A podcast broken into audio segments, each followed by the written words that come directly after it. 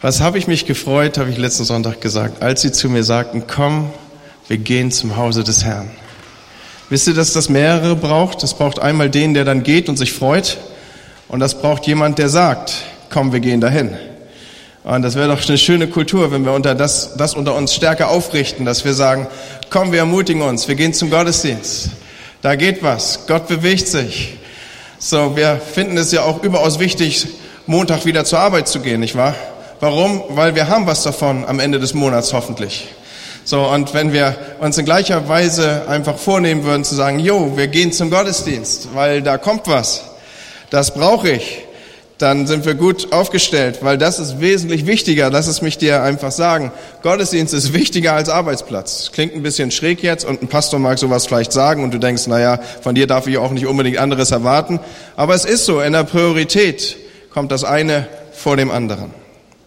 Nun, heute Morgen wollen wir wiederum uns beschäftigen mit einem ähm, Gedanken, den ihr so vielleicht nicht erwartet und trotzdem passt er in die Umgebung. Wir feiern in diesen Tagen ja Erntedank und äh, so fahre ich über die Felder beziehungsweise über die Dörfer. In Bremen heißt das ja umzu, wie ich gelernt habe. Und umzu haben sie irgendwelche großen Figuren aus Getreide und gerolltem Getreide aufgebaut. Und es ist sichtbar auch durch die Dekoration, die wir hier vorne haben. In diesen Tagen feiern wir Erntedank. Wenngleich die meisten, die unterwegs sind, gar keinen direkten Bezug mehr dazu haben. Jedenfalls mir geht das so.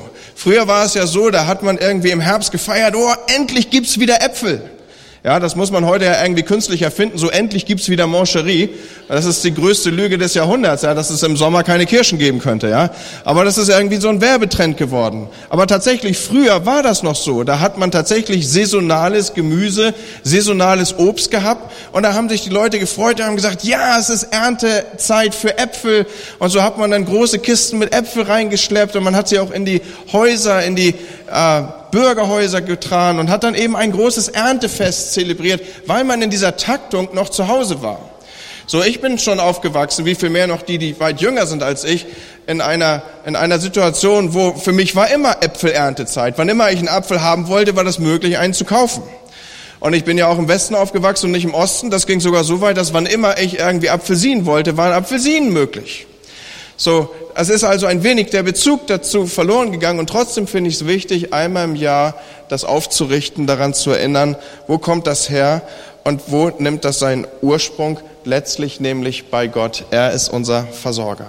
Das waren so Gedanken, die haben mich mitbewegt, heute Morgen ähm, eine, eine Predigt für euch aufzunehmen, die den einen oder anderen Gedanken wieder aufgreifen wird, den ich eben schon genannt habe. Aber zunächst möchte ich starten mit der Überlegung, die euch weit, weit zurückführt. Weit zurück. Ich bin jetzt schon reif, werde ich beinahe gesagt, 49 Jahre alt, ja. Vielleicht kannst du dich in ähnlicher Weise irgendwie altersmäßig eingruppieren, aber ich nehme dich weit zurück in die Anfänge deines Lebens. Wusstest du, dass als du auf die Welt gekommen bist, dass deine Hände zu Fäusten geschlossen waren? Das ist ein Phänomen, das ist ein Reflex oder was auch immer, so ein, ein etwas, was, was zu beobachten ist, wenn Kinder auf die Welt kommen. Und äh, ich finde das total faszinierend. Ich weiß nicht, ich habe ja das Vorrecht, dass ich hier und wieder mal ein Baby auf dem Arm haben kann. Wenn die Kinder dann ein bisschen größer sind und du hältst du den kleinen Finger hin, was passiert dann? Ja? Dann, dann greifen die danach. Die, die um, umgreifen das und die lassen das auch nicht wieder los. Und ich habe so eine Beobachtung gemacht, dass das offensichtlich etwas ist, was den Menschen begleitet. Ich will euch das schildern, was da meine Beobachtung ist. Also am Anfang kommen wir so auf die Welt und dann greifen wir sehr früh nach dem einen oder anderen, eben nach dem eben beschriebenen Finger unserer Väter und Mütter, die kleine Kinder haben, die können das hier beschreiben, was ich hier sage. Und wenn wir ein bisschen älter sind, dann klammern wir nach dem nächsten, was sich uns irgendwie in den Weg stellt. Für viele von uns war das dann ein Roller oder so ein Tretauto oder ein Fahrradlenker und dann hielten wir ganz fest diesen Fahrradlenker umschlossen. Also ich weiß mich noch gut daran zu erinnern, dass mein ganzer Stolz ein Bonanza-Fahrrad war. Wisst ihr noch, was ein Bonanza-Fahrrad ist? Also das ist so ein, so ein Fahrrad, das sieht so ähnlich aus wie ein Motorrad. Jedenfalls bildeten wir uns das damals ein. Und dann haben wir diese Eisstiele an die, an die Felgen gebunden, so dass das so schön ratterte, eben wie ein, ein, ein Motorrad, zumindest in der kindlichen Einbildung. Und bei mir durfte natürlich der obligatorische Fuchsschwanz nicht fehlen. So, ich habe meinen, mein Bonanza-Fahrrad fest umklammert gehalten. Nun, und so kann man das fortsetzen. Wir fangen also an in frühester Kindheit, wir umklammern Finger, später umklammern wir dann irgendwelche äh, Fahrradlenker, was immer du da so hattest. Noch ein bisschen später, ich weiß nicht, ob ich zu indiskret werde, umklammern wir dann irgendwie unsere erste Freundin oder unseren ersten Freund und als Heranwachsenden dann vielleicht ein erstes Autolenkrad. Und wahrscheinlich haben wir in dieser, in dieser Altersstruktur, wo wir uns jetzt bewegen, so junge Erwachsene, manches umklammert, was wir besser nicht schildern heute Morgen hier. Und so geht das dann weiter. Je nach Altersspektrum äh, kam dann zunächst die Umklammerung des Gesellenbriefes oder des Diploms, das haben wir mit beiden Händen festgehalten. Und wenn wir uns jetzt noch weiter altersmäßig bewegen, dann wird es irgendwann dazu kommen, dass wir einen Rollator umklammern oder vielleicht irgendeine andere Gehhilfe festhalten. Ja, ihr jüngeren Leute, ihr schmunzelt darüber, aber ich glaube, ich muss kein Prophet sein. Irgendwann werden wir auch das festhalten. So, warum diese Vorrede an dieser Stelle? Warum das Ausführen dieses Gedankens? Weil ich manchmal den Verdacht habe, und ich glaube, er ist gestützt durch die Beobachtung, die wir alle machen, dass der Mensch offensichtlich dazu neigt, sich an Dingen festzuhalten. Er neigt dazu, Sachen zu umklammern. Und egal, wer uns dann davon überzeugen will, doch mal den Griff zu lockern von dem einen oder anderen, etwas aufzugeben, da ist dieser, da ist dieser Reflex da, soll ich sagen, da ist sowas wie ein, ein Klammerreflex da. Wir halten erstmal fest, wir geben nicht weg. Es ist dieser Festhalte- oder Klammerreflex. Für die meisten von uns gehört das Festhalten von Dingen, dass wir erstmal das, was wir haben, irgendwie sichern, so natürlich dazu, wie wir vielleicht das Atmen als etwas begreifen, was zu uns gehört. Ich möchte heute Morgen eure Gedanken mitnehmen und ausrichten auf jemand, der da so ganz anders ist. Und das ist unser Gott. Wenn wir ihn anschauen, wenn wir uns mit seinem Wesen beschäftigen, wenn wir über die Art Gottes meditieren würden, dann sehen wir, dass er an der Stelle offensichtlich anders programmiert ist, anders funktioniert als wir. In der Schöpfung, ganz am Anfang, da benutzt Gott seine Hände, um den Menschen zu formen. Er benutzt seine Hände, um ihn zu gestalten. Das macht übrigens einen Unterschied zu dem, was vorher war. Zuvor hat er immer durch sein kraftvolles Wort geschaffen und gestaltet. Er hat es in Existenz gerufen. Hier beim Menschen legt er selber Hand an. Und er nimmt nun und formt den Menschen aus einem Klumpen Erde, so sagt uns die Schrift. Und er bläst dort, er kommt also ganz nah schon von Anfang an, schon in der Werdung des Menschen, kommt Gott uns so nah in einem intimen Moment, wie wir ihn sonst überhaupt nicht beschreiben könnten. Und er bläst seinen Odem ein. All das ist starke Bildsprache der Bibel. Und der Mensch war, zu übersetzt Luther, eine lebendige Seele. Und jetzt öffnet Gott seine eben noch formenden Hände und entlässt den Menschen in seine Schöpfung. Und er versorgt ihn mit allem, was er braucht. Er versorgt ihn mit Nahrung, er versorgt ihn mit Liebe, er versorgt ihn mit Schutz, er versorgt ihn und überschüttet ihn mit Segen. Dieser Hintergrund, den ich hier skizziere, das ist keine Erfindung von mir und ich benutze hier nicht eine einseitig akzentuierte Bildsituation, die in der Bibel Abbildung findet, sondern das Wort Gottes sagt dasselbe. Auch in Psalm 145, Vers 16 lesen wir, du öffnest deine Hand und sättigst alles, was lebt nach deinem Gefallen. So alles, was kommt, alles, was wir haben, alles, was wir nötig haben, allen Ursprung, den wir überhaupt abbilden könnten, erfindet, so ist hier zu lesen in Psalm 146 beziehungsweise Psalm 145. All das entspringt und entfließt den geöffneten Händen Gottes. Du öffnest deine Hände und sättigst alles, was lebt. Und wenn wir diesen Strang weiter zeichnen, wie Gott unterwegs ist mit seiner Schöpfung, mit seinen Menschen, dann sehen wir spätestens in Jesus das abgebildet, wie der Vater ist. Jesus kommt auf diese Erde und er kommt mit weit geöffneten Armen, er kommt mit weit geöffneten Händen. Als Jesus kommt und seinen Auftrag annimmt hier, einen Auftrag anfängt umzusetzen, da berührt er Menschen, da liebt er Menschen, da teilt er aus mit offener Hand. Ich darf das in Erinnerung rufen. Er segnet Menschen und er heilt sie. Kranken werden gesund unter der Handauflegung seiner Hände. Und Freunde, Handauflegung geschieht mit offener Hand.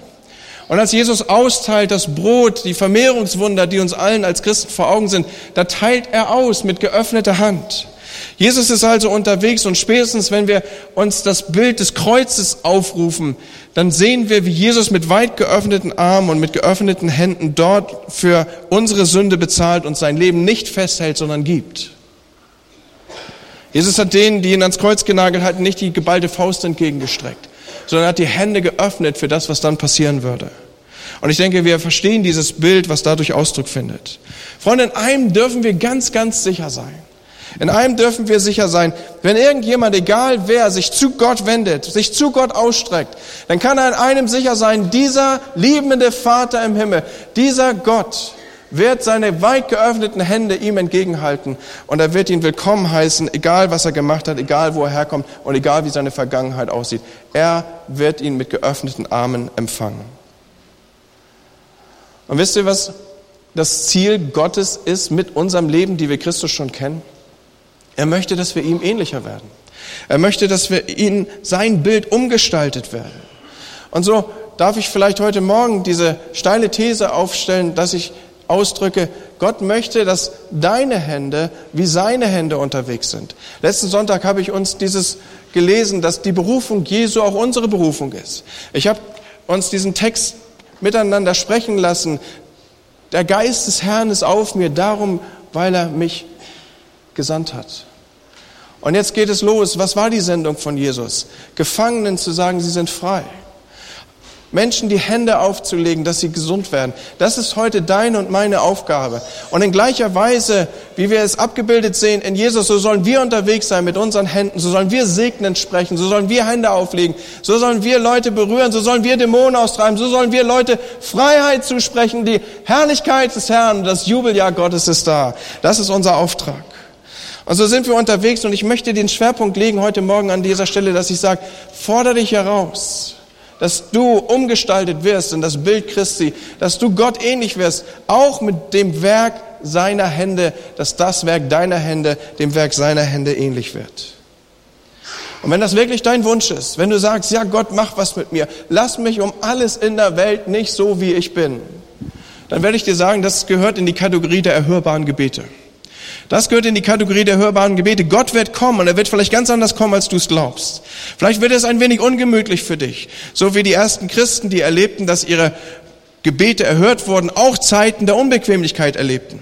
Erinnert euch daran, dass die Gemeinde einmal betet, Herr, bewege diese Städte. Das ist ja auch unser Gebet, ja, dass wir sagen, komm, Heiliger Geist, und fall hier. Aber die Auswirkung von diesem Gebet, da wo Gott es erhört hat, war zunächst erstmal große, große Ungemütlichkeit. Wenn nämlich die Städte bewegt ist, dann bedeutet das, du kannst nicht mehr so locker sitzen bleiben auf deinem Stuhl. Dann bedeutet das, Dinge kommen durcheinander. Das bedeutet sogar, dass du deinen Stuhl überhaupt nicht mehr findest und findest und da, wo du immer gesessen hast, ist auf einmal ein Problem für dich. Dinge kommen in Bewegung. So glaub mir, Gott erhört Gebet und diese Kategorie, die ich hier beschrieben habe oder das, was ich eben benannt habe, dass ich gesagt habe, wenn du Gott bittest, veränder mein Herz, mach was mit mir, lass mich in das Bild Christi umgestaltet werden, dann wird er dieses Gebet erhören, weil es gehört in die Kategorie der hörbaren Gebete. Und wenn du zum Beispiel sagst, Gott, lass meine Hände den deinen ähnlicher werden, dann wird Gott kommen und er wird vielleicht zu deiner Überraschung anfangen zu arbeiten, nicht an deinen Händen. Er wird nicht jene modulieren, sondern er wird anfangen, dein Herz zu verändern. Er wird kommen und eine OP, eine Operation an deinem Herzen vornehmen und dich in dieser Weise verändern. Eine der bekanntesten Geschichten, die wir in der Bibel finden von veränderten Händen, ist die Geschichte um, Zachari, um, um Zachäus herum. Zachäus, vielen von der Sonntagsschule her vertraut und bekannt, war so ein Typ, der war äh, mit Nachnamen und Untertitel auch schon mal Raffzahn genannt. Ja, Zachäus Raffzahn, also ist, denke ich, eine gute, gängige Umschreibung für ihn, wenn man ihn irgendwie in ein Bilderbuch pressen wollte. Der Mann war nicht nur darauf bedacht, alles für sich selber zu ergreifen, festzuhalten und zu umklammern, sondern der griff auch proaktiv und das stetig, schnell und mit hoher Gewissheit nach dem Vermögen der anderen. Er war jemand, der um sich herum nach allem griff, was er finden konnte. Diese Hände, die hier Veränderung erfahren unter der Einwirkung von Christus, ist, sind die Hände von Zachäus. Zu viel ist nicht bekannt über ihn. Das eine oder andere Sonntagsschullied erinnere ich, Zachäus war ein kleiner Mann, ein ganz kleiner Mann war er. Er stieg auf einen Maulbeerbaum. Und? Denn der Heiland kam daher. Ja, was passiert hier? Da kommt ein Kontakt mit Christus zustande. Denn der Heiland kam daher. Was wäre denn eigentlich, wenn heute Morgen Jesus so daherkommt zu dir? Er sprach, Zachäus, so geht dieses Lied weiter, steig herab, denn bei dir ziehe ich heute ein. Was ist das, wenn das heute Morgen dein Tag ist, wo Jesus daherkommt? Du hast vielleicht gedacht, okay, ist wieder Gottesdienst, Routine, laufen wir mal hin da. Und jetzt kommt Jesus daher und sagt, pass mal auf, bei dir ziehe ich heute ein. Heute wird was anders gemacht. Heute wird eine OP am Herzen vorgenommen. Heute werde ich dich verändern. Das wird Auswirkungen haben bis in jede Faser deines Seins. Und irgendwann wirst du entdecken, auch deine Hände sind verändert. Zachäus habe ich schon gesagt, er war jemand, der umklammerte das Seine. Und er griff nach den Dingen der anderen. Er hielt alles fest, bis es eines Tages zu dieser legendären, eben im Lied beschriebenen Situation kommt, dass Jesus und Zachäus sich treffen. Und jetzt passiert Folgendes, die beiden gehen essen. Das ist eine gute Sache, essen zu gehen. Also, und jetzt entsteht hier Folgenschweres. Was genau dieses Gespräch ausmachte, das ist uns in der Bibel nicht überliefert, aber am Ende war Zachäus ein anderer als vorher. Und ich stelle mir vor, wie die beiden miteinander ins Gespräch kommen. Ich stelle mir vor, wie die beiden miteinander essen. Und äh, wie Jesus so direkt den Punkt trifft. Wie er zu ihm kommt und sagt, pass auf, Zachäus, ich weiß, wonach du dich wirklich sehnst. Du bist hier als Raffzahn verschrien in der ganzen Republik. Ja, gab es damals nur noch nicht. Du bist hier als Raffzahn verschrien im ganzen römischen Reich. Zumindest hier im Bereich Palästinas. Alle Menschen wissen genau, was für ein Typ du bist. Und wenn du kommst, dann sehen die zu, dass die irgendwie die Kurve kratzen. Aber ich weiß, wonach du dich wirklich sehnst. Ich weiß auch, wie das gestillt werden kann. Ich weiß, warum du Dinge so festhältst, weil du glaubst, dass es Sicherheit ist für dich. Und ich kann mir gut vorstellen, wie Jesus mit ihm gesprochen hat und gesagt hat, weißt du was, Zachäus, du bist eigentlich berufen zu einer ganz tiefen Gemeinschaft mit Gott. Du bist eigentlich berufen zu einer ganz tiefen Gemeinschaft mit Gott. Und die Leute, die sich heute von dir fernhalten, sie sollen eigentlich Teil deiner Beziehung sein. Sie sollen Teil deines Beziehungsgeflechtes sein. Du bist berufen, tiefe Gemeinschaft mit Gott zu haben und intensive, authentische, echte Beziehungen zu Menschen zu haben. Und schau dein Leben an, das ist nicht sichtbar bei dir, Zachäus.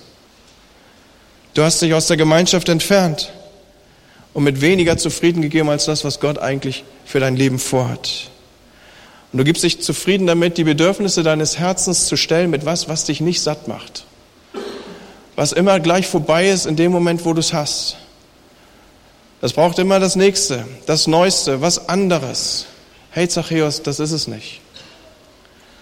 Und vielleicht vor, wir müssen uns ja in die Zeit vor dem Kreuz hineindenken, vor Jesus fort, indem er zu Zachäus gesagt hat, weißt du was, Zachäus, das wird nicht mehr lange dauern und ich werde meine Hände öffnen für dich.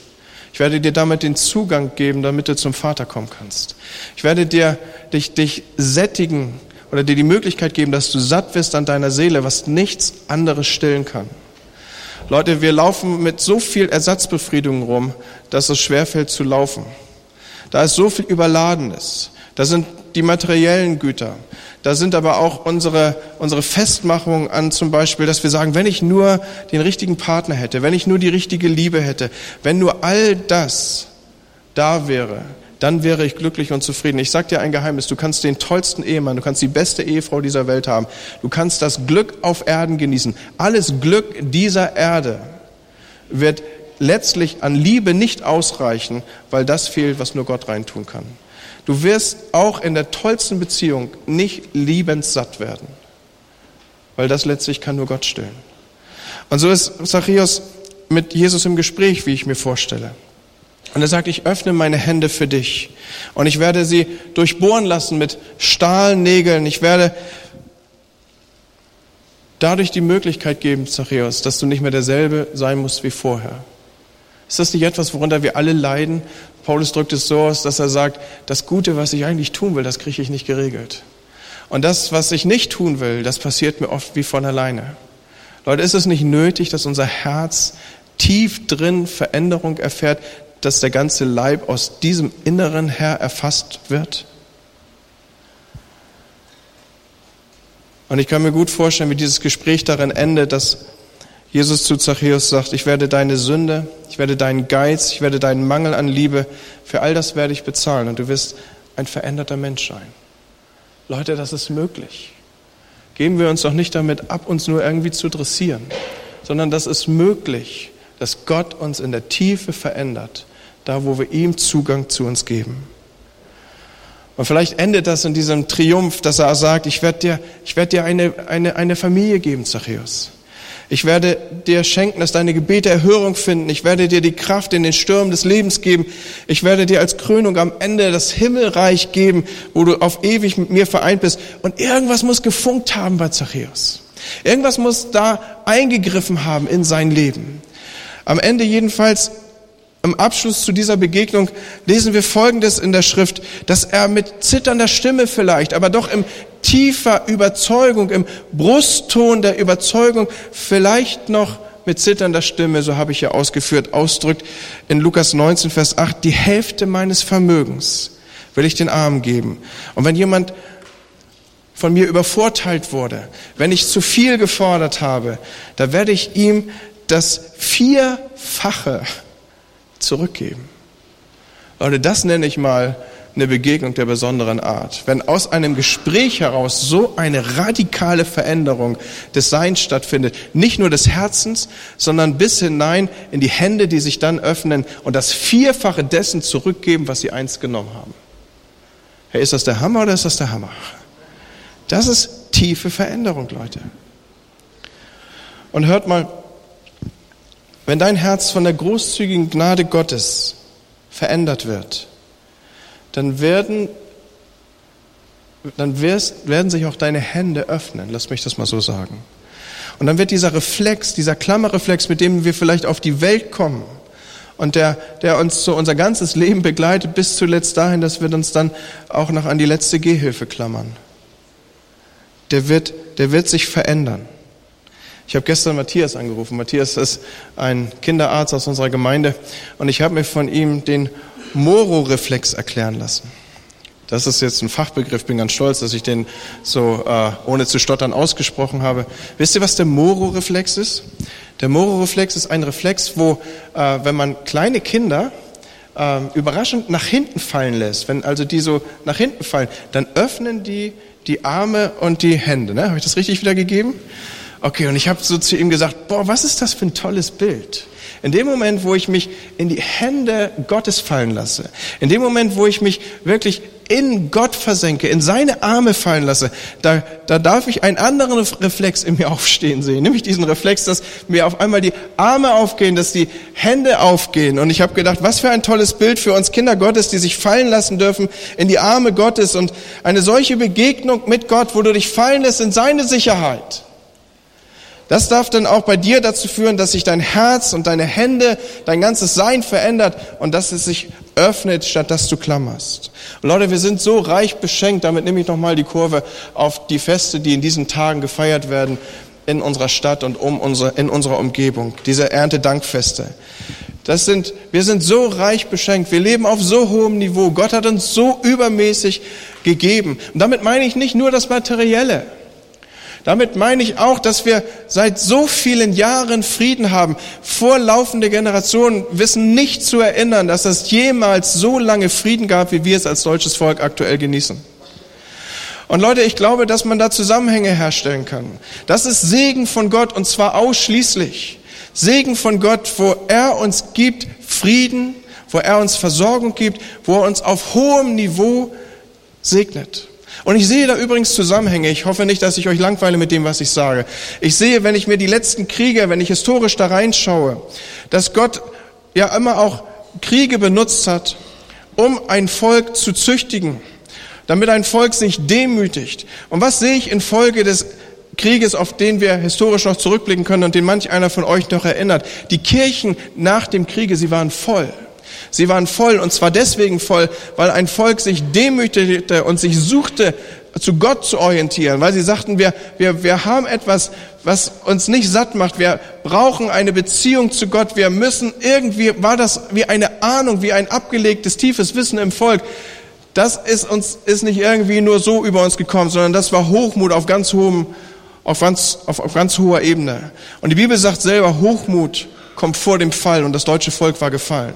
Und dann gingen sie in die Kirchen, unsere Väter, unsere Vorväter, sie suchten wieder die Gemeinden, sie suchten, und was war das Resultat? Selbst weltliche Literatur beschreibt es als Wunder. Das Wirtschaftswunder kam. Das war ein Wunder. Wir waren das ärmste Volk Europas damals. Das ärmste Volk. Alles war zerstört und über das hinaus waren wir ausgeblutet. Und was hat Gott getan? Innerhalb weniger Jahre hat er das restauriert, hat er das wiederhergestellt. Das war ein Wunder auch vor den Augen unserer europäischen Nachbarn. Bis heute ist dies ein geflügelter Begriff. Gott tat ein Wunder am deutschen Volk. Und heute sind wir wieder satt. Und die Kirchen werden wieder leerer. Das kann man zyklenhaft beobachten. Erinnern wir uns an den Mauerfall. Was war zuvor? Die Kirchen wurden voll in der DDR. Und Gott kam und segnete. Und jetzt sind sie wieder leer. Und es ist, als würde sich schleichend so etwas wie ein Gericht über das Land legen. Das hat sich übrigens jeweils gesteigert von Krieg zu Krieg. Im Dreißigjährigen Krieg. Schon damals hat man Millionen von Tote beklagt. Dann im Ersten Weltkrieg. Vielfaches der Millionen, die vorher da waren. Im Zweiten Weltkrieg 55 bis 60 Millionen Tote. Leute, das ist in der Summe nichts gegen das, was wir hier ab, umbringen durch Abtreibung. Immer wenn so etwas kam, kam auch Gericht von Gott. Täuschen wir uns nicht. Und stemmen wir uns dagegen. Gott möchte, dass wir verändert werden. Und dass unsere Hände Veränderung erfahren. Nimmst du diesen Punkt bitte, dass Gott daran interessiert ist, dass dein Wesen verändert wird? Dass er dein Herz verändern möchte und dass er damit auch all dein Tun verändern möchte? Wenn wir uns fallen lassen in die Hände Gottes, so habe ich gesagt, dann öffnen sich auch unsere Hände. Glaub mir, deine Hände werden sich, wenn du das tust, öfter öffnen. Sie werden sich für längere Zeiträume offen halten. Und sie werden anfangen, auch regelmäßig zu geben von dem, was sie haben. Damit meine ich jetzt nicht nur materielles Gut, auch wenn ich darauf noch eingehe, sondern du wirst mitteilen, was du hast. Du wirst vielleicht sagen, Silber und Gold habe ich nicht, aber was ich habe, gebe ich dir. Und wenn die Kraft Gottes in dir wohnt, dann wirst du deinen Mitmenschen die Kraft Gottes geben. Du wirst Hände auflegen und Menschen werden gesund werden. Du wirst Weisung sprechen und Menschen werden sich orientieren. Du wirst das Wort Gottes verkündigen und es wird Orientierung sein in einer dunklen Welt. Dein Wort ist meines Fußes Leuchte. Halte das nicht zurück. Ich habe uns ja schon gesagt, dass wir in diesen Tagen diese Erntefeste feiern um uns herum und das hat mich angeregt, etwas zu tun, was ich sehr selten tue, nämlich auch nochmal auf den materiellen Ansatz einzugehen.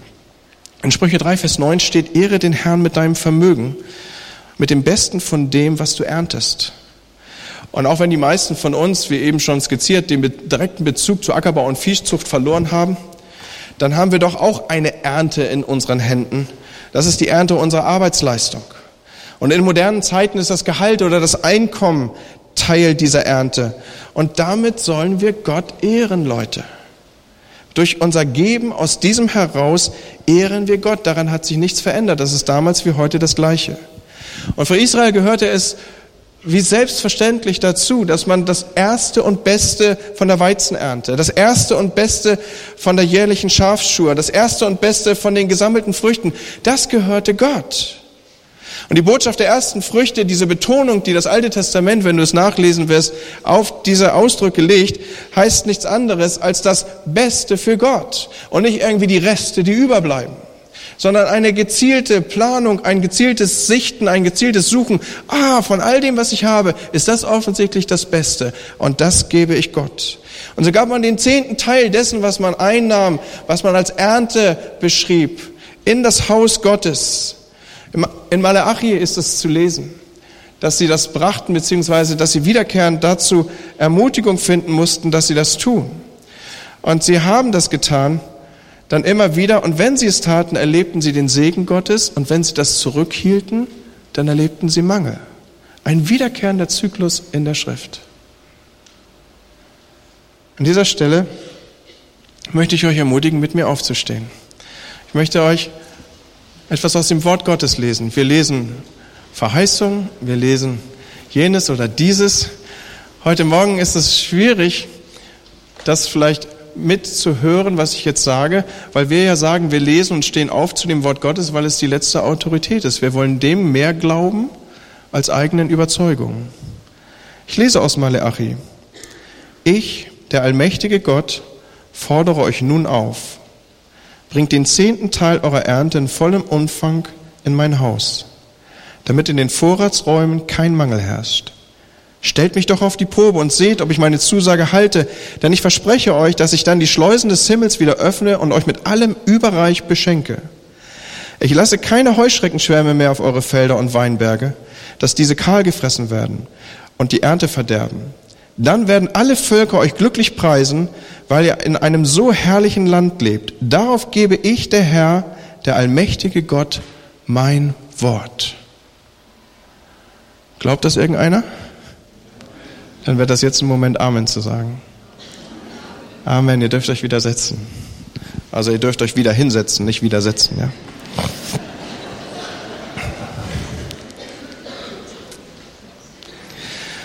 Leute, der Zehnte, lasst mich das kurz sagen. Ich weiß, ich spreche da nicht sehr oft drüber, deswegen darf ich mir die Freiheit nehmen. Das ist keine Steuer, sondern es ist ein, etwas, was wir wie einen Flock in den Lebensalltag einpflegen, wie Erinnerungsflöcke. Erinnerungsflöcke daran, dass wir sagen, meine letzte Sicherheit, Gott bist du und nicht mein Vermögen.